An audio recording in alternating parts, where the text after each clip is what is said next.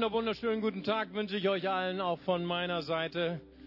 Und es ist schön, euch alle zu sehen an diesem wunderschönen Mai-Sonntag. Die Sonne scheint, Jesus ist da, du bist da, was wollen wir mehr? Amen.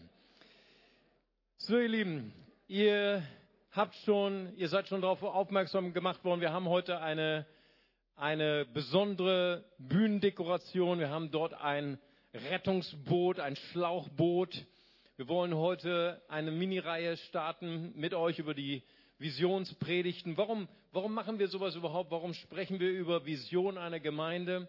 Ich glaube, es ist immer wieder wichtig, wenn wir viel tun als Gemeinde und ich glaube, wir sind eine sehr aktive Gemeinde und ihr seid sehr aktiv, dass wir uns immer mal wieder fragen, warum in aller Welt Gemeinde? Was, warum machen wir das eigentlich? Warum sind wir sonntags zusammen? Warum engagieren wir uns auch mitten in der Woche?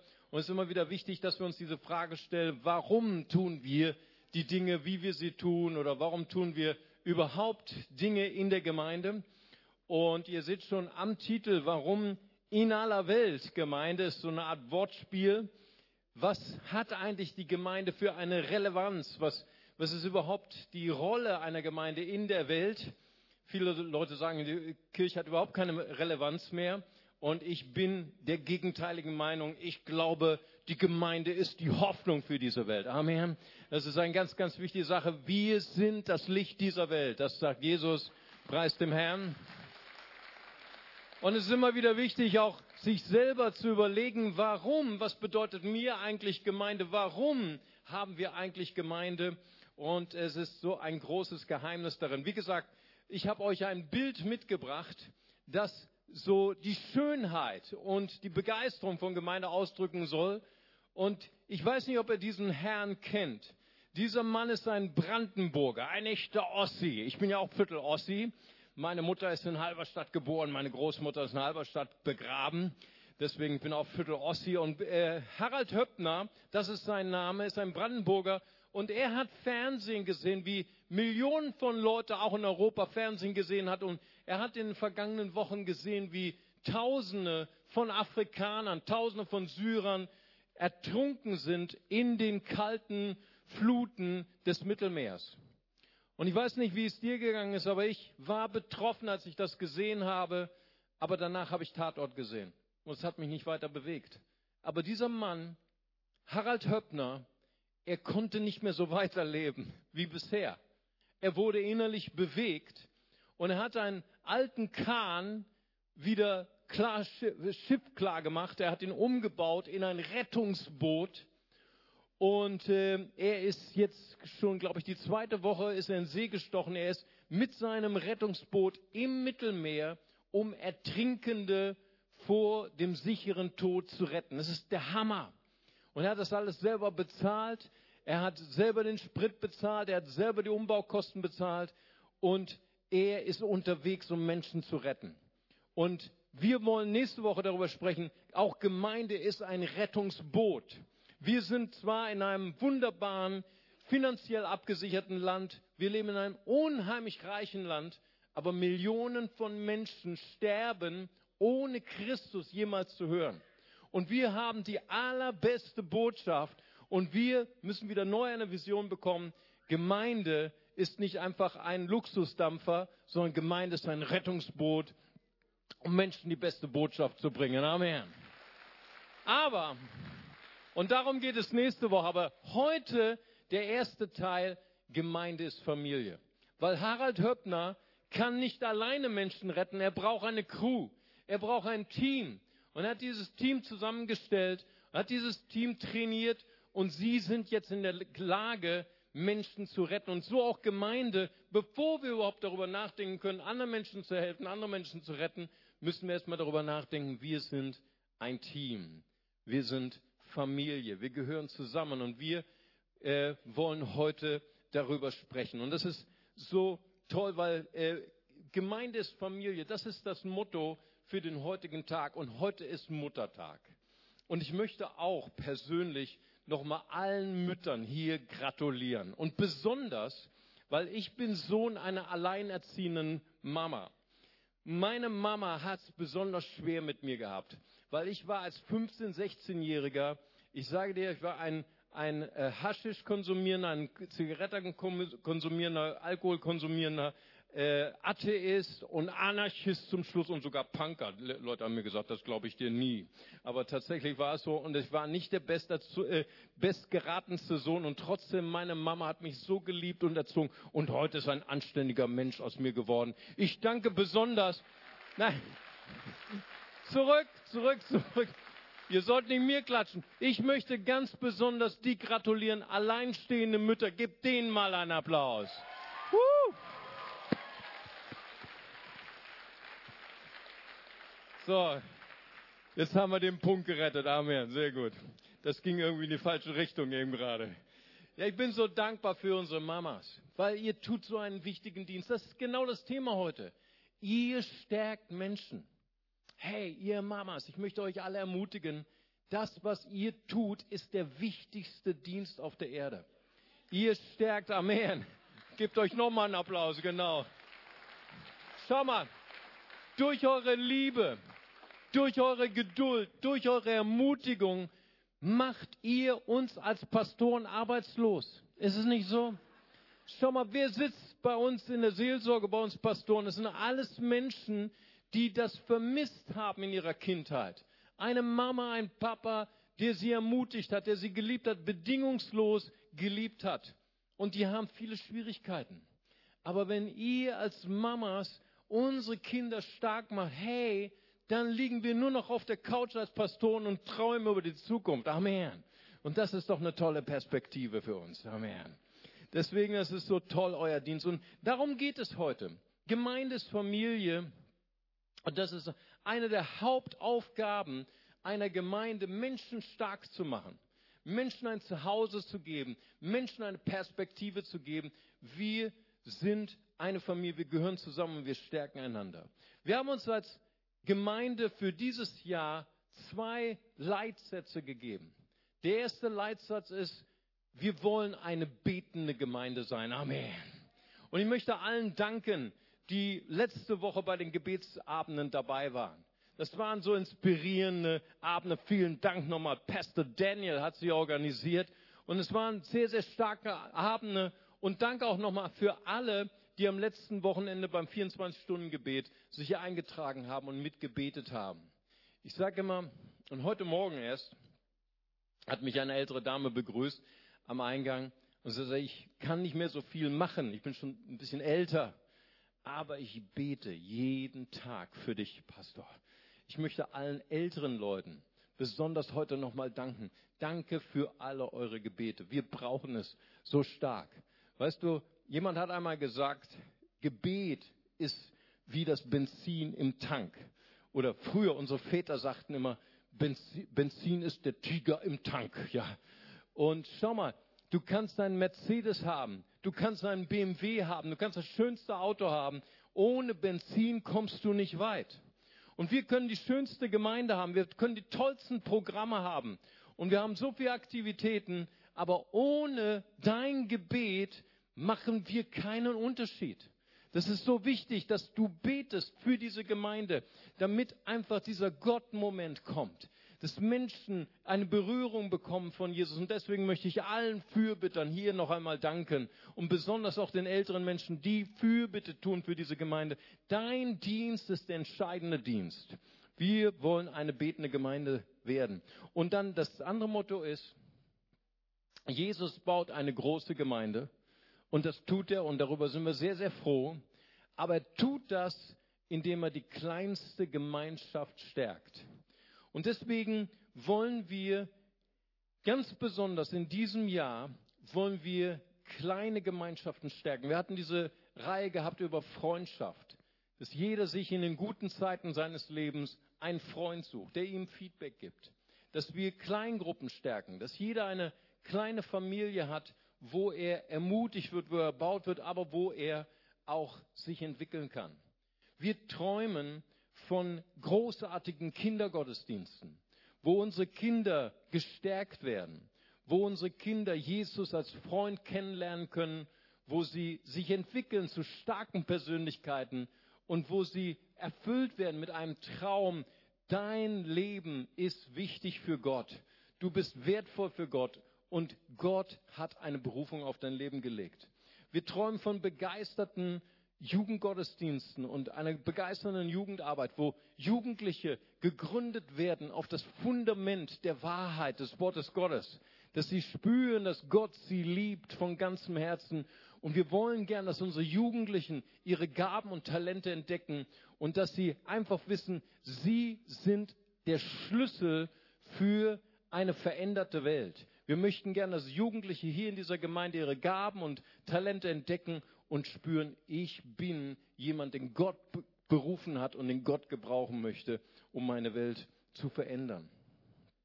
Wir träumen als Gemeinde auch davon, dass unsere Christen und Mitglieder, die schon lange mit Jesus unterwegs sind, sind hier welche in diesem Raum, die sind schon länger mit Jesus unterwegs als ich. Sind hier Leute, die schon 20, 30, 40, manche sogar 50 Jahre mit Jesus unterwegs sind. Hey, davor verneige ich mich, das ist Hammer. Und weißt du, die haben schon alle meine Predigten gehört. Die wissen auch schon, wie meine Predigt heute ausgeht. Und, äh, und wir möchten trotzdem, wir träumen davon, dass auch Christen, die schon länger unterwegs sind, dass sie Ermutigung und dass sie auch Förderung erleben. Wir, wir arbeiten hart daran und unser Scouting-Team tut das auch, wir träumen davon, dass jeder Leiter, jeder Mitarbeiter einen Berater an der Seite bekommt. Im Neudeutsch heißt das Mentor, einen Mentor bekommt, der sie fördert, der ihn auf die Schulter schlägt und sagt, hey, da geht noch mehr. Ich sehe in deinem Leben ein Potenzial, das noch nicht entfaltet ist. Und ich möchte dich ermutigen, dich nicht auszustrecken nach diesem Potenzial. Und dass erfahrene Christen zu neuen Ufern aufbrechen und dass sie Väter und Mütter im Glauben werden. Paulus beschwert sich, er sagt, es gibt viele Zuchtmeister, aber es gibt nur wenige Väter und Mütter. Und ich glaube, dass der, der gleiche Wunsch auch heute in Gottes Herzen pulsiert, dass wir auch den erfahrenen Christen einfach eine neue Vision aufzeigen. Es ist, es ist so fantastisch, ein Vater, eine Mutter in Christus zu werden und junge Christen zu stärken. Gemeinde ist Familie. In der Gemeinde geht es um zwei Hauptaufgaben. Es geht um Jüngerschaft, um Nachfolge Jesu, um geistliches Wachstum. Unsere Vision lautet, wir wollen alle Nationen, alle Generationen für Jesus Christus erreichen und sie zu hingegebenen Nachfolgern, zu hingegebenen Jüngern Jesu machen. Darum geht es. Es geht nicht darum, dass die Temperatur unserer Stühle sich erwärmt, jeden Sonntag. Das ist nur eine Veranstaltung. Jüngerschaft beginnt morgen früh am Sonntag, am, am Montagmorgen. Amen. Dann beginnt Jüngerschaft. Auf deiner Arbeitsstelle, in deiner Familie, wie du dich entscheidest, wie du dich verhältst, wie andere Leute dich sehen. Das bedeutet Jüngerschaft ganz besonders in den Krisen unseres Lebens. Wer kann mir dabei helfen, Jesus nachzufolgen. Auch in den schwierigen Zeiten. Und Jesus sagt in Matthäus 28, 19, 20, geht nun hin und macht alle Nationen zu Jüngern. Nun dieses Wort, was bedeutet das eigentlich? Wir, und wenn ich wir sage, meine ich jetzt besonders die Christen, die aus der westlichen Welt kommen, wir haben von Jüngerschaft ein sehr stark westliches Bild der Ausbildung. Wir denken vor allen Dingen an Schüler. Ich weiß, viele von euch wollen nicht mehr an die Schulzeit denken, aber äh, Schulzeit war geprägt davon, der Lehrer stand vorne, hat seinen Unterricht abgespult, du saßt da mit deinem Heft und hat Gesichter gemalt. Nein, nein, hast äh, das nachgeschrieben, was an der Tafel stand hast zu Hause deine Hausaufgaben gemacht, hast repetiert, hast auswendig gelernt, musstest dich vorbereiten für eine Arbeit, aufs Abitur und so weiter. So haben wir im Westen Schüler sein gelernt. Wenn Jesus spricht von Jüngern, ist es ein anderes Konzept. Es ist nicht das westliche Konzept, sondern das orientalische Konzept. Es ist eher so das Wort macht zu Lehrlingen. Nun ich, bevor ich Pastor wurde, ich war tatsächlich Lehrling in einer Schreinerei, in einer Tischlerei. Und ich bin zu meinem Meister drei Jahre lang gegangen und habe gelernt, Tischler zu werden. Und das war ein ganz anderer Rhythmus. Einmal in der Woche bin ich einen Tag in die Schule gegangen, in die Berufsschule und dort habe ich gelernt wie ein Schüler. Das kannte ich schon. Aber vier Tage die Woche bin ich zu meinem Meister in die Werkstatt und dort habe ich praktisch gelernt. Das war eine harte Zeit für mich und auch für meinen Meister. Mein Meister hat jeden Tag gesagt, oh, warum bist du nicht Beamter geworden? Das war, weil ich mir so wunderbar begabt war als Handwerker. Aber Gott sei Dank, wir, war, wir haben uns angenähert über diese drei Jahre. Und weißt du, das Erste, was er gemacht hat, er hat mir ein Stück Holz auf die Werkbank gelegt. Und das war ein raues Stück Holz. Und dann hat er mir einen Hobel in die Hand gedrückt und hat gesagt, so, jetzt fang an zu hobeln. Und dann habe ich den Hobel genommen und habe ich dann einen Strich da drüber gemacht und dann sah das Holz aus wie nach dem Zweiten Weltkrieg. Da war alles kaputt. Und dann hat er seinen Hobel genommen, hat da drüber gestrichen, drei, vier Mal, und dann war das Holz so glatt und so sauber wie ein Babypopo. Und dann habe ich gesagt, wie haben Sie das gemacht? Und dann hat er mir erstmal gezeigt, wie man ein Messer schärft und abzieht, scharf macht. Dann hat er mir gezeigt, wie man einen Hobel einstellt mit dem Hammer und das justiert. Dann hat er mir gezeigt, wie man ein Holz bearbeitet. Nicht gegen die Maserung, sondern mit der Maserung hobeln. All diese kleinen Kniffs. Und das habe ich mir alles abgeschaut, weil er es mir vorgemacht hat. Dieses Wort, Lehrling, Meister, dieses Verhältnis meint Jesus, wenn Jesus davon spricht, macht sie zu Jüngern. Nicht stellt sie in einen Klassenraum, pumpt sie voll mit intellektuellem Wissen, sondern zeigt ihnen, wie es geht. Das ist der Gedanke dahinter. Das ist die Herausforderung an, für die Gemeinde, dass wir Menschen zeigen, wie geht der Alltag. Nicht, wie können wir Leute noch mehr vollpumpen mit Theologie, sondern wie können wir Menschen zeigen, wie gehst du damit um, wenn dein Ehepartner stirbt? Wie gehst du damit um, wenn deine Ehe vielleicht in eine Krise kommt? Wie gehst du damit um, wenn du durch eine Finanzkrise gehst? Die praktischen Dinge des Lebens. Und deswegen ist es so wichtig, dass wir Freundschaften schließen. In guten Zeiten. Warum? Weil Jüngerschaft funktioniert nur zwischen Leuten, die eine gute Beziehung haben. Jüngerschaft ist ein Verhältnis zwischen einem erfahrenen Christen und einem Neuling. Deswegen ist Beziehung so wichtig. Deswegen haben wir eine Predigtreihe gehabt über Freundschaft. Deswegen motivieren wir euch fast jeden Sonntag. Sucht dir eine lebendige, eine authentische Kleingruppe, wo wir nicht nur über unsere Anliegen beten. Das ist wichtig. Das ist das ABC, dass wir sagen, hey, ich habe ein Problem, könnt ihr für mich beten? Das sollte in jeder kleinen Gruppe geschehen. Aber auch, wo wir über das DEFGH sprechen, nämlich, wie kann ich eigentlich meine Gaben entdecken? Wie kann ich herausfinden, was ich gut kann und wie kann ich für andere ein Segen sein, für andere beten? Wie geht das eigentlich? Oder jemanden anrufen, wenn er Geburtstag hat oder jemanden besuchen, wenn er im Krankenhaus ist. Wie kann ich jemanden trösten? Viele Leute sind total überfordert, wenn sie Leute begegnen in einer Lebenskrise und wissen nicht, was sie sagen sollen. Das kann man lernen. Wie kann ich jemanden mit einem prophetischen Wort ermutigen? Viele Leute sind total irritiert. Wie soll ich das machen? Das kann man lernen. Aber ich kann es lernen von einem anderen erfahrenen Christen. Es geht um Jüngerschaft in der Familie. Es geht in der Familie aber auch um die Älteren, um die Erfahrenen. Es geht um Vaterschaft, um Mutterschaft. Heute ist Muttertag. Es geht darum, wie können wir eigentlich Väter und Mütter werden?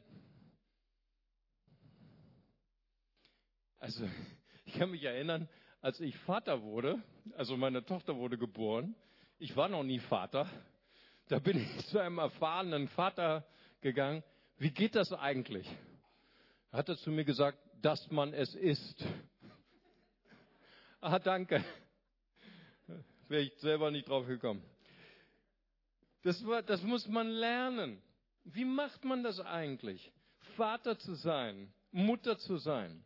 Schau mal, damals in der Antike war die Familie in einer an, ganz anderen Lebenssituation, in einem ganz anderen Lebenskontext als heute. Heute ist unsere Familie total zerrissen. Was meine ich damit? Wir gehen morgens zur Schule, das ist an einer Adresse. Dann gehen die, äh, Papa oder Mama gehen zur Arbeit, das ist noch eine andere Adresse oder zwei andere Adressen. Dann geht der andere in die Universität. Und dann trifft sich die Familie vielleicht morgens zum Frühstück, wenn schon, oder abends oder eben am Wochenende. Aber sonst tagsüber ist die Familie an verschiedensten Orten, weil die Familie in, dem normal, in der modernen westlichen Welt ist zertrennt über den Tag. In der Antike war das völlig anders. In der Antike war die Familie zusammen. Und wenn du geboren wurdest, dann war das Leben total einfach. Du brauchst auch nicht groß zur Berufsberatung gehen oder groß zur Studienberatung. Was soll ich werden? Ne, das ist heute ein ganz großes Problem oft für junge Leute. Ah, was soll ich werden? Und ich gehe zur Studienberatung, gehe zur Berufsberatung. Was ist das Richtige? Ich mache ein äh, äh, ich mache einen Fähigkeitsworkshop oder einen Berufstest und so. Damals war das ganz einfach. Wenn du ein Sohn eines Bauern wurdest, war schon zu deiner Geburt festgelegt, du wirst Bauer. Oder du warst der Sohn eines Schmieds, da war schon ganz einfach, du wirst Schmied. Dein ganzes Leben war schon voraus geplant. Das Leben damals war sehr einfach. Und du hast praktisch deine Familie nicht verlassen. Du hast alles gelernt von deinem Vater oder von deiner Mutter.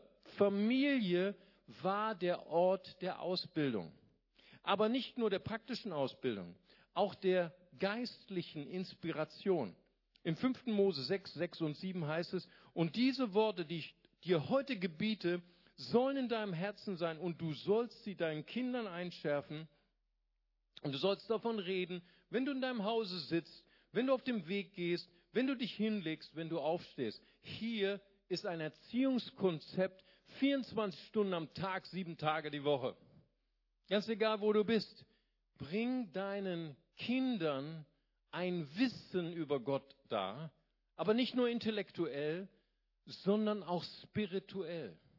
Das heißt, Väter und Mütter hatten nicht nur die Verantwortung, ihre Kinder für das Leben, für den Beruf auszubilden, sondern Väter und Mütter hatten die Aufgabe, ihren Gott und das Wissen von ihrem Gott weiterzugeben an ihre Kinder. Das war die Aufgabe eines Vaters seiner Mutter. Und nicht nur theologisch, sondern Psalm 145, Vers 4 sagt, eine Generation wird der anderen rühmen deine Werke, deine Machttaten werden sie verkünden. Das heißt, hier ist auch die Herausforderung für eine geistliche Mutter, für einen geistlichen Vater, die inspirative Seite weiterzugeben an ihre Kinder. Dass Kinder die Kraft und die Herrlichkeit des Herrn erfahren. Heute geben wir unsere Kinder in den Kinderdienst. Ey Stefan, mach mal aus meinem Kind einen Christen. Ne? Oder wir geben sie in die christliche Kita oder in die christliche Schule. Damals war das die Aufgabe von Vater und Mutter. Schau mal, und im Alten Testament lesen wir von solchen generationsübergreifenden Lehrkonzepten oder Jüngerschaftskonzepten. Wir lesen von Mose und Josua. Gott spricht zu Mose, leg deine Hand auf Josua und stärke ihn. Generationsübergreifende Freundschaften. Oder wir lesen von Elia und Elisa. Gott spricht zu Elia, verlasse der, den Ort, wo du bist und geh zu diesem jungen Mann, der dort an den Flügen arbeitet und schmeißt deinen Mantel über. Hey, was für eine tolle Sache, ne? Äh, du, du bist gerade auf der Arbeit, jemand kommt und schmeißt seinen Mantel über dich, folge mir nach. Hammer. Das war damals, das waren damals diese Beziehungskonzepte, generationsübergreifend. Denken wir an Jesus und seine Jünger. Er ging zu, den, zu seinen Jüngern, die waren auf der Arbeit beim Fischen und er rief sie ihm, folget mir nach. Das sind Jüngerschaftskonzepte der Antike. Heute leben wir in einer sehr individuellen Gesellschaft, in einer freien Gesellschaft. Jeder kann sich selber seinen Weg wählen und das ist ja auch sehr positiv. Aber was ich oft feststelle, dass viele junge Menschen und besonders junge Christen oft sich allein fühlen. Dass es fehlt an Menschen, die einen beraten, an Menschen, die nicht nur intellektuelles Wissen weitergeben, sondern Ratschläge geben. Wie gestalte ich meine Ehe? Wie gestalte ich meinen Alltag? Wie gestalte ich meinen Beruf? Wie durchlebe ich Krisen? Und ich möchte gerne, gerade heute am Muttertag, einmal ein bisschen darüber sprechen, wie kann man eigentlich eine Mutter, einen Vater in Christus werden. Und ich möchte das gern euch schildern, ganz praktisch an dem generationsübergreifenden Verhältnis zwischen Paulus und Timotheus. Wir hatten nämlich auch so eine Meister-Lehrlingsbeziehung. Und schau mal, Paulus, müsst ihr euch mal vorstellen, Paulus war der Star-Apostel der damaligen Zeit. Ja, jeder wollte mit Paulus zu tun haben. Ich versuche das mal zu übersetzen ins 21. Jahrhundert. Stell dir vor, du sitzt zu Hause, bist vielleicht BWL-Student und an deiner Tür klingelt es und Bill Gates steht vor deiner Tür und schmeißt seinen Mantel über dich oder seine Jacke, keine Ahnung, und sagt, ich habe dich auserwählt, mein Sohn, meine Tochter, ich bin Milliardär, jeder weiß, dass er Milliardär ist, und ich werde dir alles lehren, was ich gelernt habe in meinem ganzen Leben. Wow, das ist der Hammer. Ich habe gedacht, hier wäre jetzt irgendwie mehr Begeisterung als im ersten Gottesdienst. Die hatten mich auch so wie ein Auto angeguckt, aber egal. Mir ist irgendwie kein besseres Bild eingefallen. Aber auf jeden Fall war Paulus der Bill Gates der damaligen christlichen Gemeinde. Jeder wollte der Schüler sein von Paulus. Hammer, das war der Völkerapostel. Und er ist zu Timotheus gegangen, er hat ihn den Mantel übergeworfen, hat gesagt, Timotheus, ich erwähle dich als mein Schüler. Hammer. Jeder wollte das, jeder war neidisch auf Timotheus. Ich darf von dem großen Völkerapostel Paulus lernen. Und wenn wir mal ein bisschen studieren, Apostelgeschichte 16, 1 bis 3, was waren eigentlich die Kriterien, warum hat Paulus gerade diesen Mann erwählt. Wenn du Timotheus studierst, das ist nicht so überragend, was Timotheus mitbringt. Hier steht, er hatte einen guten Ruf. Okay.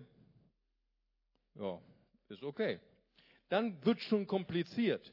Er war der Sohn einer gläubigen jüdischen Mutter und der Sohn eines ungläubigen Heiden, eines Griechen.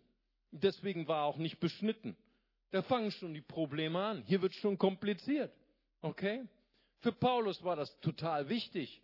Paulus war ein kulturkontextueller Missionar. Er lebte im Judentum. Warum? Um die Juden zu erreichen. Und es war ihm total wichtig zu verstehen, wie ein Grieche denkt weil er war den Juden ein Jude, ein Griechen ein Grieche, um das Evangelium weiter zu transportieren. Und das Erste, was er zu Timotheus sagt, hey, wenn du zu mir in die Schule kommen musst, dann musst du erstmal die Beschneidung machen. Hammer, oh, was, das ist ein Eintrittspreis, okay? Das war also nicht unkompliziert. Timotheus war behaftet mit Problemen, für die er nichts konnte. Er kam aus einem problematischen Elternhaus. Nun, total ermutigende Botschaft, die ich hier heraus lese.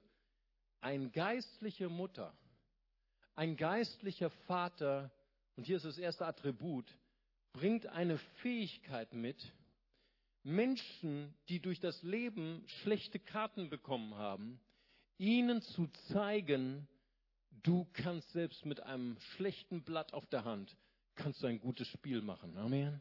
Hier steht, hier habe ich ein Zitat von Louis Stevenson, das ist ein Unternehmensberater, Berater, er, im Leben geht es nicht darum, ein gutes Blatt zu haben, sondern im Leben geht es darum, mit einem schlechten Blatt ein gutes Spiel zu spielen. Amen.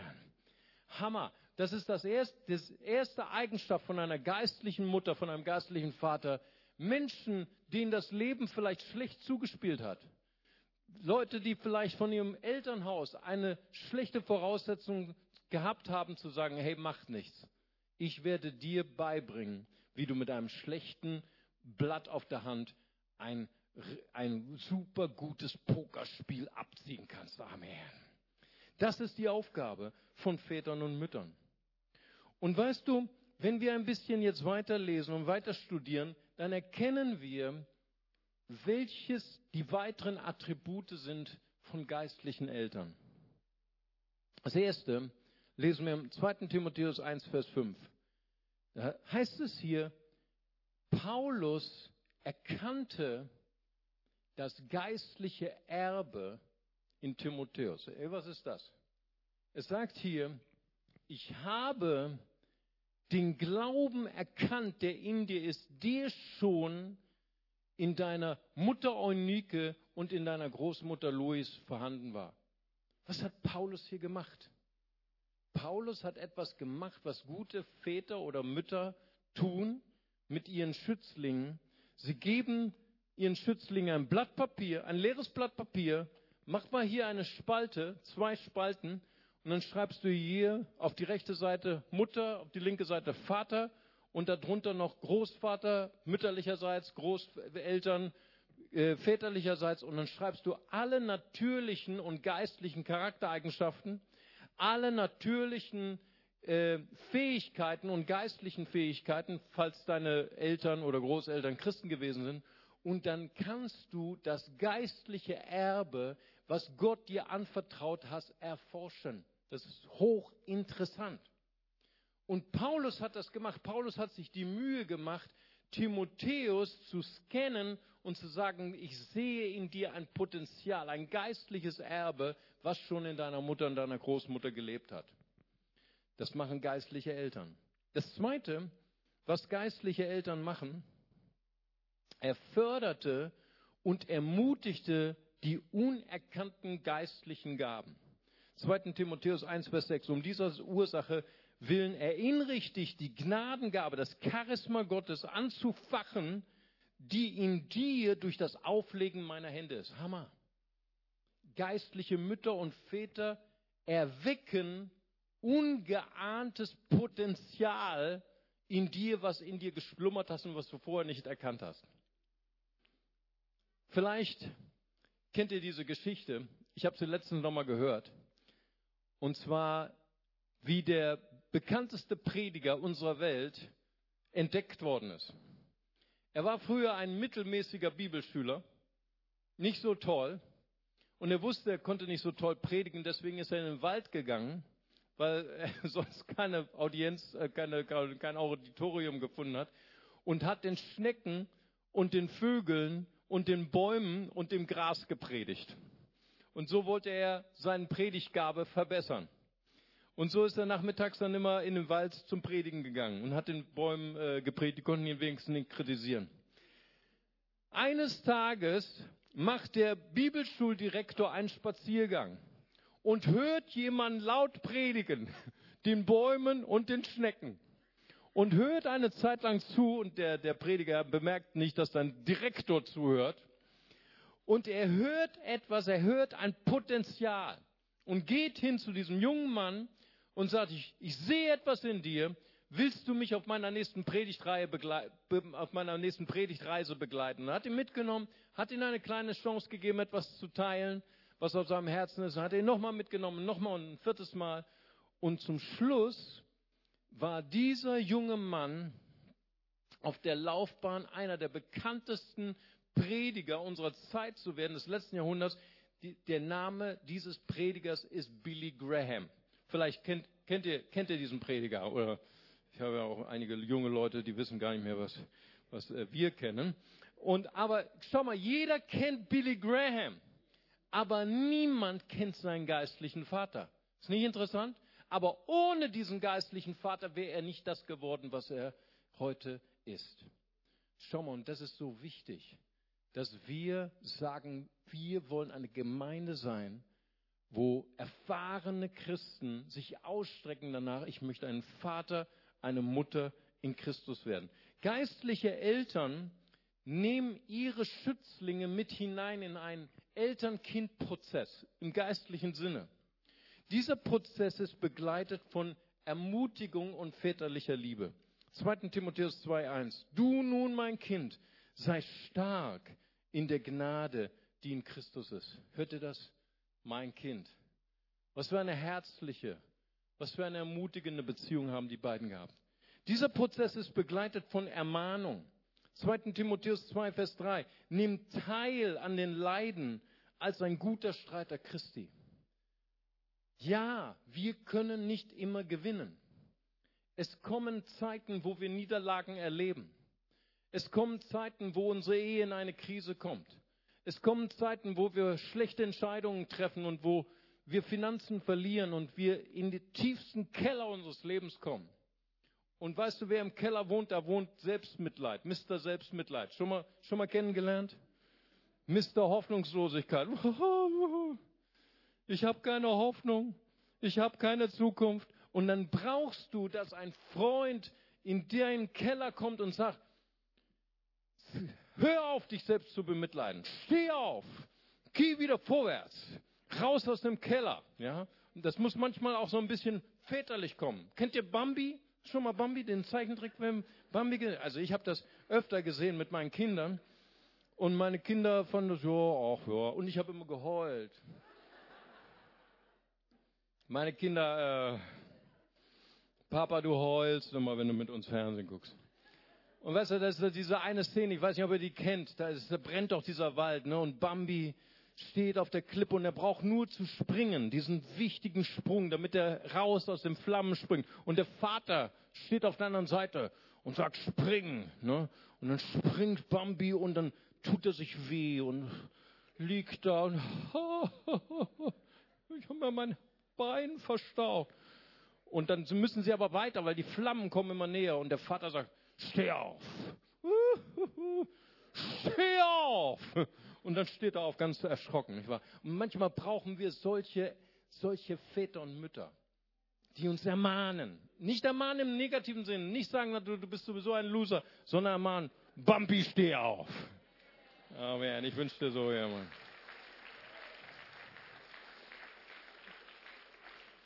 Dieser, dieser Eltern-Kind-Prozess ist geprägt von Rat. 2. Timotheus 2,2 und was du von mir in Gegenwart vieler Zeugen gehört hast. Das vertraue treuen Menschen an, die tüchtig sein werden, auch andere zu lehren. Hey, das ist Gemeindeberatung pur. Wir brauchen Väter und Mütter, die wir anrufen können und sagen, ich weiß überhaupt nicht mehr Bescheid in meinem Leben. Hast du nicht einen Rat für mich? Das ist das, was wir brauchen. Und weißt du, dieser väterliche Prozess war auch geprägt von einer Förderung, die wir Stück für Stück reproduzieren können aus dem Neuen Testament. Wir sehen, wie Timotheus eine Karriere vollzieht an der Seite seines Mentors.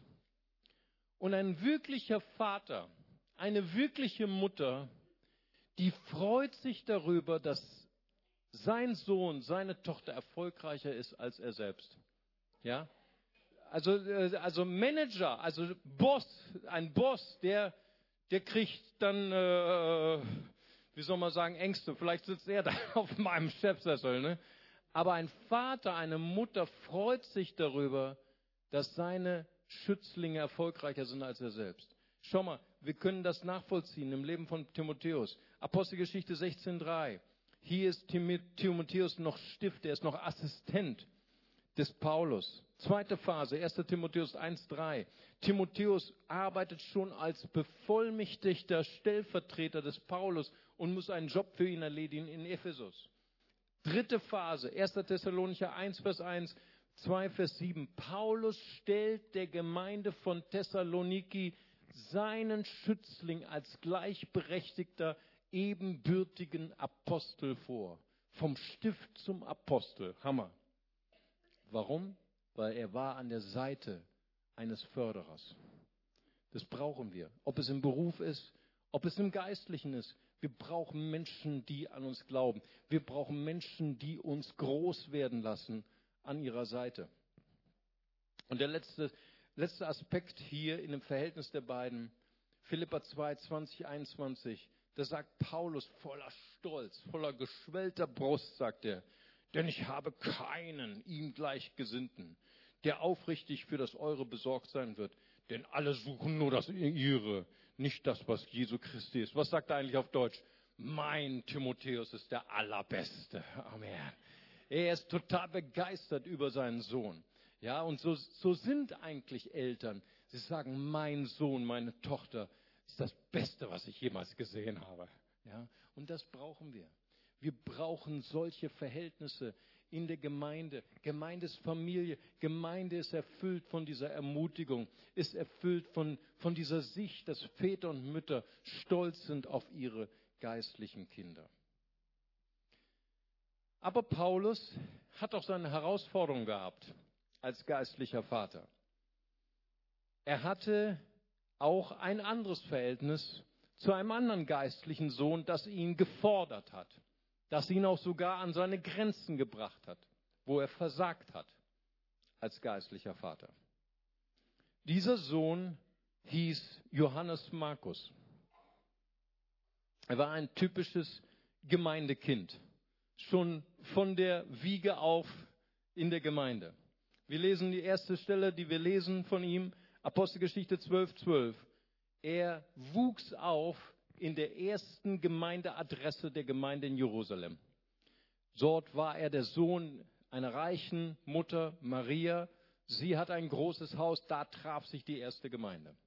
Dort war übrigens auch der Ort, wo Petrus, als er befreit worden ist vom Engel, an der Tür klopfte und es wurde ihm erstmal nicht aufgetan. Das war genau das Haus, wo er aufgewachsen ist.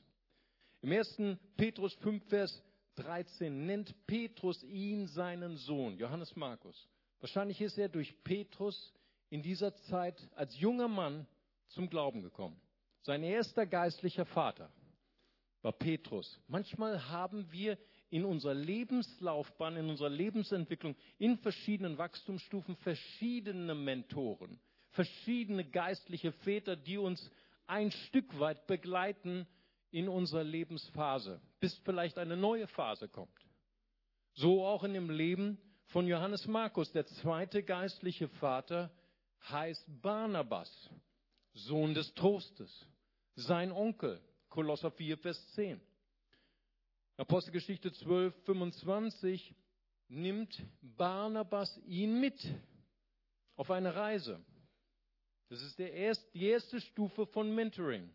Wir nennen das in Neudeutsch Shadowing, also ein Schatten zu sein von jemandem. Du kannst von erfahrenen Müttern und Vätern lernen, indem du sie einfach begleitest. Ich möchte dahin gehen, wo du bist. Das hat Jesus mit seinen Jüngern gemacht. Kommt zu mir nach Hause. Einfach zu schauen, wie gestalten andere ihre Ehe, wie gestalten andere ihren Alltag. Wie machst du das eigentlich mit deiner kleinen Gruppe? Ich möchte das sehen. Ich möchte dich besuchen. Ich möchte sehen, wo du wohnst. Das ist die erste Stufe. Barnabas nahm ihn mit. Die zweite Stufe von Mentoring lesen wir in Apostelgeschichte 13.5.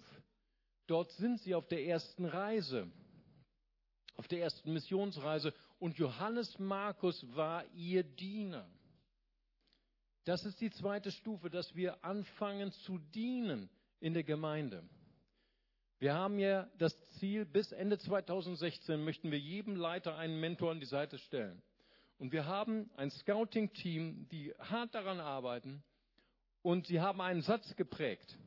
Dieser Satz lautet, wir wollen nicht Menschen benutzen, um Dienste zu stärken oder Dienste am Laufen zu halten, sondern wir wollen Dienste benutzen, um Menschen zu stärken und ihre Berufung. Das ist eine ganz neue Sichtweise. Aber hier auch, hier ist Johannes Markus, er tritt ein in die Mentoring-Stufe Nummer zwei und fängt an, erfahrenen Männern Gottes zu dienen, um von ihnen zu lernen. Und jetzt kommt die Krise. Und so ist es im täglichen Alltag. Die Bibel ist der Alltag. Ja, das sind nicht nur Supermann und Superfrau. Ne? Die Bibel beschreibt das Leben, wie es ist, mit unseren Brüchen, mit unseren Versagen, mit unseren Sünden. Ne? Deswegen gefällt mir die Bibel so sehr. Es ist das reale Leben. Und Johannes Markus versagt. Wir lesen es in Apostelgeschichte 13, 13. Sie sind dort auf einem wichtigen Missionseinsatz auf Zypern. Und Johannes Markus lässt sie im Stich. Er verlässt sie. Er geht heim zu Mama. Es ist ihm einfach alles zu viel. Weil du musst dir vorstellen, da zu predigen war nicht so schön wie in Bonn zu predigen. Ja, in Bonn, äh, da fliegen, ja, ab und zu fliegt, fliegt schon mal eine Flasche. Letztens, wo ist Juliane? Letztens, ne, da hat uns jemand, hat sich sogar jemand ausgezogen. Amen. Aber meine Assistentin hat sich umgedreht. Das ist manchmal nicht so, so ungefährlich, aber in Zypern, das war lebensgefährlich. Da flogen Steine. Da war das wie in einem Bundeswehreinsatz. Ja? Da legst du dein Leben in die Hand eines anderen. Und Johannes Markus hat sie im Stich gelassen. Das war lebensgefährlich. Er hat die Mission und die Teilnehmer der Mission in Lebensgefahr gebracht. Und als sie zurückkamen nach, nach Antiochia, haben sie einen riesen Stress. Warum? Weil Paulus ist total der Leiter. Diese Mission darf nicht gefährdet werden. Und Johannes Markus nehmen wir nicht mehr mit. Punkt aus, Schluss aus. Da war das Vater-Sohn-Verhältnis vorbei. So sind wir manchmal. Aber Barnabas, in seinem Herz schlägt das Herz eines Vaters. Ja, Johannes Markus hat versagt. Aber ich sehe in ihm ein Potenzial. Das ist das Herz einer Mutter, eines Vaters. Du schaust dein Kind an. Dein Kind hat den, den ganzen Tag dich genervt. Du sagst, wo ist diese Rakete, die zum Mond geht? Ich stecke mein Kind dort rein, schließe dreimal ab und jetzt ab zum Mond. Auf Nimmerwiedersehen. Aber nein, dann schlägt das Herz einer Mutter, eines Vaters. Und du sagst, ah, es ist mein Kind. Ne? Alle Mütter wissen, wovon ich spreche. Und das schlug auch in dem Herzen von Barnabas. Und Barnabas gab ihm eine neue Chance und er kämpft um ihn und opfert sogar seine Freundschaft zu Paulus. Musste man reintun. So ein starker Vater. Und während Barnabas sich kümmert um Johannes Markus, heilt die Beziehung zwischen Paulus und Johannes Markus über Jahre. Paulus wird auf einmal verändert in seiner Sicht und hat eine veränderte Sicht über den, der ihn so enttäuscht hat. Wir lesen das in Philemon 22, 24. Dort ist Paulus am Abend seines Lebens. Die meisten Mitarbeiter haben ihn schon verlassen. Das ist das Ende eines Apostels. Wer möchte gerne Apostel werden? Hände hoch. Nicht wahr? Das Leben eines Apostels ist nicht so glorreich. Ne? Am Ende haben ihn alle verlassen. Er ist allein im Gefängnis. Wer sitzt bei ihm? Johannes Markus. Sehr gut. Hat jemand die Bibel gelesen. Amen. Weiß sogar, wo Philemon steht. Super. 2. Timotheus 4,11. Da schreibt Paulus an Timotheus, bring mit dir Johannes Markus, denn er ist mir nützlich zum Dienst. Da hat sich etwas verändert in der Sicht eines Vaters. Das finde ich fantastisch. Wenn Väter weich werden. Ich sage manchmal zu Mitarbeitern, werde einfach älter. Es wird besser mit dir. Amen. Werde einfach älter. Wenn du älter wirst, wirst du manchmal reifer. Manchmal.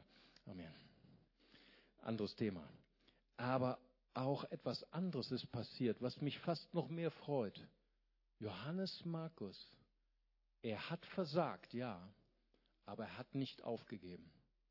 Er hat nicht aufgegeben, weil er hatte einen geistlichen Vater an seiner Seite, der an ihn geglaubt hat. Und ich bin so froh, dass Johannes Markus nicht aufgegeben hat, weil wusstest du, er sitzt gerade jetzt in diesem Moment auf deinem Schoß. Er ist nämlich der Schreiber des Markus-Evangeliums. Er wurde später der Schreiber von Petrus und hat erster Hand die Augenzeugenberichte des Petrus in das Markus-Evangelium eingefügt. Bist du nicht auch froh, dass er nicht aufgegeben hat. Ich möchte dir heute Abend, heute Mittag, möchte ich sagen, das ist so, weil ich heute äh, Abend schon wieder predigen muss, ich bin schon wieder eine, eine Stufe weiter. Ich möchte dir heute Mittag eine Botschaft mitgeben. Ich möchte dir sagen, wenn du noch am Anfang deiner Nachfolge stehst und viele Schwierigkeiten hast, ich möchte dich ermutigen, lass dich nicht abbringen von dieser Reise. Such dir einen Vater, eine geistliche Mutter, die dich ermutigt, die dich ermahnt, die dich weitertreibt und diese Nachfolge weiterzuziehen. Und wenn du hier bist, ein erfahrener Christ, und da ist so eine gewisse Ruhe in dein Leben gekommen, möchte ich dich heute fordern, ich möchte dich heute herausfordern. Werde eine geistliche Mutter, ein geistlicher Vater. Und alle Väter und Mütter wissen, wie das ist. wenn Kinder geboren werden. Ne? Da wird es laut zu Hause, dann wird es dreckig zu Hause. So ist es halt. Da kommt Unruhe in dein Leben. Aber wage mal wieder etwas und werde ein Vater, eine Mutter in Christus. Amen. Halleluja. Lass uns zusammen beten. Lass uns unsere Augen schließen. Und ich möchte gerne, bevor ich bete, möchte ich gerne eine Einladung aussprechen. Und zwar für die, die sagen, ja, ich kenne Gott. Ich bin Christ, ich bin vielleicht sogar getauft. Aber ich habe heute wirklich verstanden, es geht um eine Reise mit Christus. Es geht um Nachfolge. Es geht um Jüngerschaft. Es geht nicht nur um ein intellektuelles Verständnis. Und ich möchte heute ganz bewusst diese Reise beginnen unter der Herrschaft von Jesus Christus. Ich möchte gern Jesus Christus einladen als meinen Retter, ja, aber auch als meinen Herrn und Meister. Ich möchte heute meinen Lehrvertrag unterschreiben. Ich möchte heute diese Reise beginnen mit Jesus. Und vielleicht ist das für manche das allererste Mal, dass sie sagen, ich möchte heute ganz bewusst Jesus nachfolgen. Und während unsere Augen geschlossen bleiben, möchte ich gern fragen, ist hier jemand, der vielleicht zum allerersten Mal sagen möchte, heute ist mein Tag. Heute möchte ich Jesus mein Herz öffnen und möchte ihn bitten, Herr Jesus, komm in mein Herz, reinige mich von meiner Schuld und nimm du Herrschaft in meinem Leben. Ich möchte dir nachfolgen. Sei du mein Meister. Wenn Sie, wenn du diesen Entschluss heute fassen möchtest, dann heben Sie doch ganz kurz Ihre Hand. Ich würde gern für Sie beten. Ist jemand hier?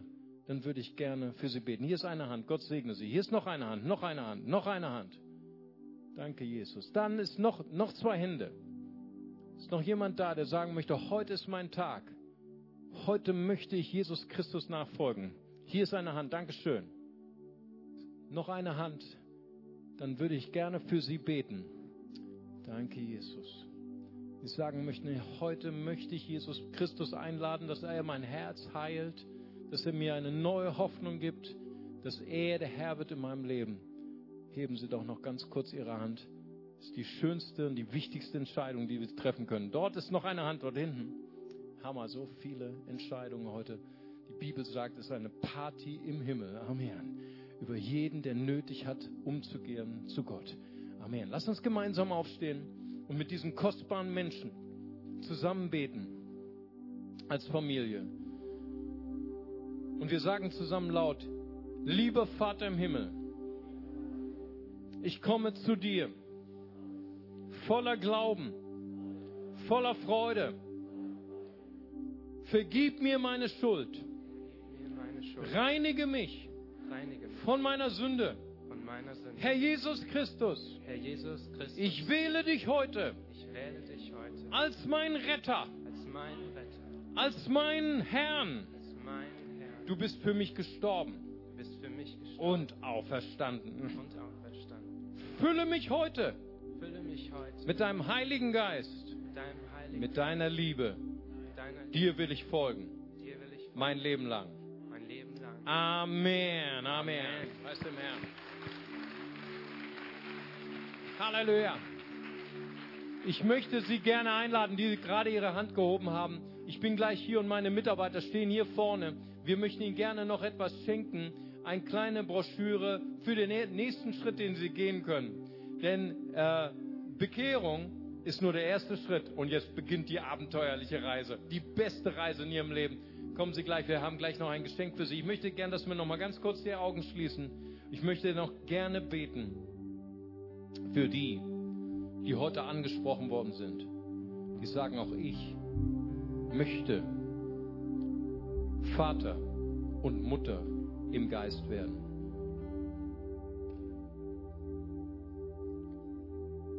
Ich soll noch etwas sagen. Der Geist Gottes unterbricht mich gerade. Hier ist jemand, der so sehr sich gewünscht hätte, es wäre jemand für mich da gewesen. Diese Predigt hat dich traurig gemacht, weil du sagst, ich hätte mir das so gewünscht, eine Mutter, einen Vater zu haben. keiner hat mich gefördert.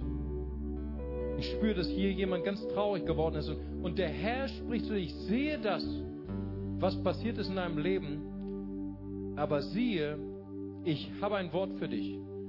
Die Kinder der Unfruchtbaren werden mehr sein als die Kinder der Mutter. Und ich werde deine Schwachheit, ich werde deine Verletzung, das, was dir angetan worden ist, werde ich umdrehen und ich werde aus dir eine Mutter, einen Vater in Christus machen. Und ich werde dich besonders segnen. Deswegen verlass heute deine Trauer. Heute ist keine Zeit mehr zum Trauern, sondern komm zu mir und ich will dich fruchtbar machen. Und ich will deinen Schmerz umdrehen in einen großen Sieg. Ich bin der Herr über dein Leben. Halleluja. Und ich möchte gerade, jetzt jeden fragen, wenn du sagst, ich möchte auch Verantwortung nehmen für junge Christen. Ich möchte auch gerne ein Vater, eine Mutter in Christus sein. Ich möchte gerne andere Menschen beraten in ihren Zeiten der Krise, in, ihren, äh, in ihrer Ehe, in ihrer Berufung, in ihrem Lebensweg ich möchte, dass Gott mir Kraft gibt. Und ich verstehe auf einmal, warum ich durch viele Krisen gegangen bin, weil ich verstehe, Gott hat mich dadurch begleitet, damit ich stark bin, um andere zu beraten. Und wer das möchte, öffne einfach deine Hände an deinem Platz. Und ich möchte gerade jetzt für dich beten. Vater, ich danke dir gerade jetzt für alle Hände, die aufgehen. Ich danke dir für Väter und Mütter in der Gemeinde Jesu. Paulus sagt, wir haben viele Zuchtmeister, aber wenige Väter und Mütter. Aber heute wird sich etwas ändern. Heute wirst du, der Vater der Vaterschaft, deine Liebe und deine Fruchtbarkeit geben auf Menschen, die als Berater, als Väter und Mütter andere stärken, Herr. Und wir beten, Herr, lass uns eine Gemeinde, eine Familie der Liebe werden wo Schwache gestärkt werden durch, äh, durch starke Vater. Ich danke dir dafür in Jesu mächtigen Namen. Setz es frei, gerade jetzt in dem Namen des Herrn. Amen. Lass uns hier jetzt nochmal einen Applaus geben. Halleluja. Und wir wollen den Herrn danken. Wir wollen ihn preisen mit einem Lied und ihn verherrlichen. Amen.